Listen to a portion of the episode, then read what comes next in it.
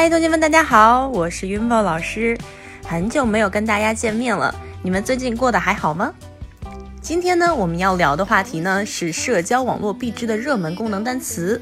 不知道正在听课的你是否也和云宝老师一样，是一个重度的社交网络依赖症患者？每天呢都要点开社交软件刷屏、按个赞、发一发动态。那么你知道现实动态、挚友他们的英文该怎么说呢？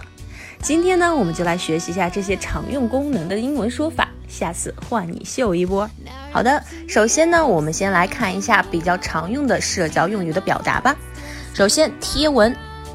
Post，你的每一条微博都可以叫做一个 post，那么转发别人的微博就叫做 repost。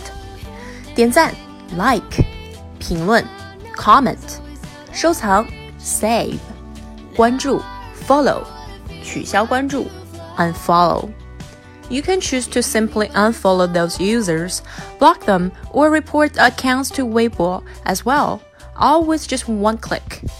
只需要点一下鼠标呢，你就可以选择取消关注、屏蔽那些用户，或者是向微博举报这些账号。好的，粉丝 followers，关注请求 follower requests，头像 profile picture， 现实动态或者是故事 story or stories。这个 story 指的呢就是微博的新功能微博故事，它呢和国外的 Instagram 中现实动态的功能很像。动态发布之后，二十四小时就过期了。那么，据 ins 官方表示呢，everyone has his own story。那么这个功能呢，其实就是让你记录下每天的精彩片段。Before Shelly starts eating her meal, she would always take a picture of her food and make a Weibo story of it。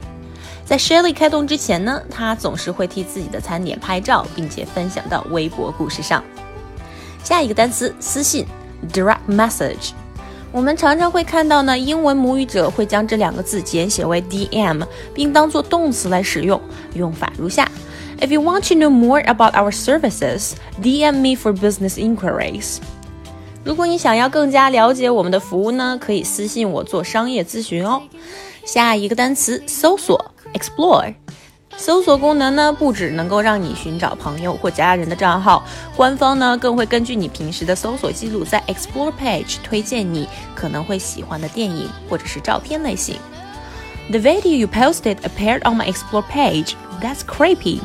你 PO 的影片呢出现在了我的探索页面上，真是令人毛骨悚然呢。好的，到这里呢，我们今天关于社交网络的单词就分享完了。如果你有任何问题或者是建议的话，不如在评论里面告诉云宝老师哦。好的，同学们，我们下节课见，祝你有愉快的一天。